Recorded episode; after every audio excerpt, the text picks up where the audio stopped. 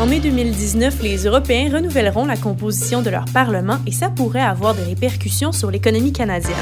Dans cet épisode de Zoom sur le monde avec François Normand, spécialiste en géopolitique du journal Les Affaires, on identifie quels sont les principaux paramètres qui pourraient avoir des répercussions sur notre économie. Bonjour François. Bonjour Catherine.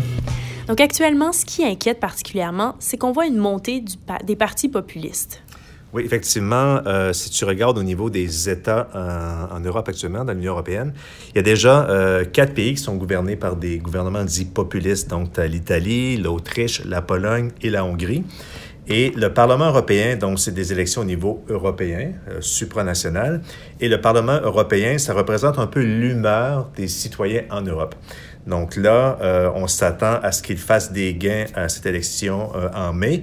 Euh, juste quelques chiffres, là, ça en perspective. En 2014, les partis populistes contrôlaient 28% des sièges ou le quart du Parlement européen qui se situe à Strasbourg, en France.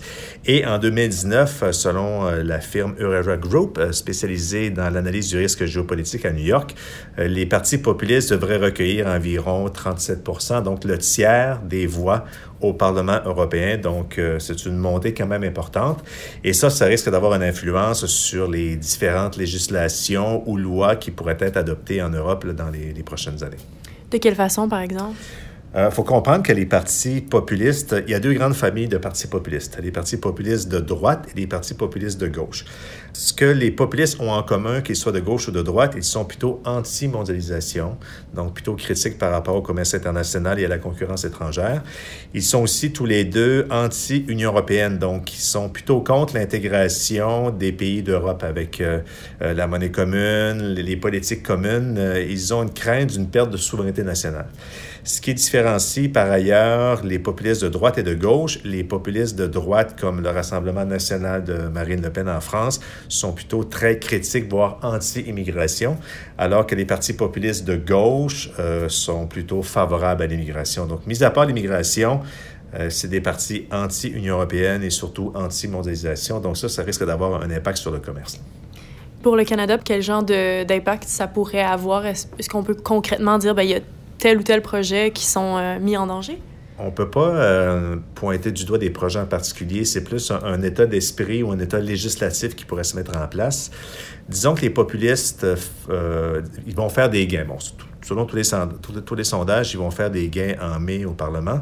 Ça, ça veut dire que même si les pro-européens demeurent majoritaires au Parlement à Strasbourg, au Parlement européen, le fait que les populistes soient plus importants au Parlement, c'est que leur politique, leur vision du monde, leur programme va influencer sur les grandes politiques de l'Union européenne. Donc, selon les spécialistes, ce qu'on risque de voir, c'est peut-être des politiques un peu plus protectionnistes, comme aux États-Unis, euh, des politiques euh, moins favorables au commerce international, peut-être moins favorables à l'investissement, peut-être qu'on va privilégier davantage au niveau européen, exemple les entreprises européennes euh, par rapport aux entreprises étrangères. Donc, ça, c'est un risque, là, je te dirais, à, à moyen et à long terme pour les entreprises canadiennes. Pas de projet particulier, c'est vraiment un état d'esprit plus protectionniste pas comme Trump aux États-Unis, mais quand même un certain repli sur soi euh, si les populistes prennent euh, une part assez importante là, du... Même si c'est un bloc minoritaire, même s'ils améliorent leur position, ça risque d'avoir une influence sur certaines politiques de l'Union. Donc, à quoi on doit s'attendre? Quels sont les scénarios possibles euh, à partir du 19 mai prochain? trois scénarios. le premier, peut-être que les sondages ne le voient pas, mais pour avoir peut-être une percée plus importante que prévu des populistes euh, au Parlement européen. Euh, donc là, on aurait une proportion des voix euh, plus élevée que le tiers. Est-ce que ça pourrait atteindre la majorité? Ça serait surprenant, mais depuis l'élection de, de, M. Trump en 2016, il n'y a plus rien qui, qui nous surprend. Euh, autre chose, autre scénario, ben écoute, ça peut être aussi un gain inattendu des pro-européens. Peut-être qu'on sous-estime la force des populistes.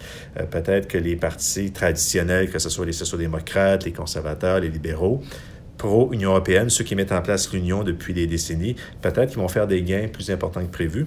Et troisième scénario, le scénario le plus probable, c'est que bon, les populistes vont faire des gains, euh, les pro-européens vont rester majoritaires au Parlement, Mais puisque les populistes vont être euh, assez forts, donc ça va influencer les, euh, les politiques de l'Union européenne, peut-être des politiques plus protectionnistes. Et rapidement, pourquoi c'est intéressant et c'est pertinent pour le Canada? Il faut comprendre que l'Union européenne, c'est notre deuxième partenaire économique dans le monde après les États-Unis. Euh, juste l'an dernier, on a exporté pour 42 milliards de dollars de biens. Euh, les exportations de services ont totalisé 24 milliards de dollars en 2016. Et surtout, le stock des investissements cumulatifs du Canada dans l'Union européenne, ça représente 232 milliards de dollars en 2016. Ça représente 20 de tous les investissements canadiens à l'étranger. C'est pour ça que cette élection-là en Europe en mai, qui est sous le radar des médias nord-américains, euh, c'est très important pour nous parce que si les populistes font des gains, comme le prédisent la plupart des sondages, ça risque d'avoir un impact sur notre commerce avec euh, ce continent. Merci François. Merci Catherine.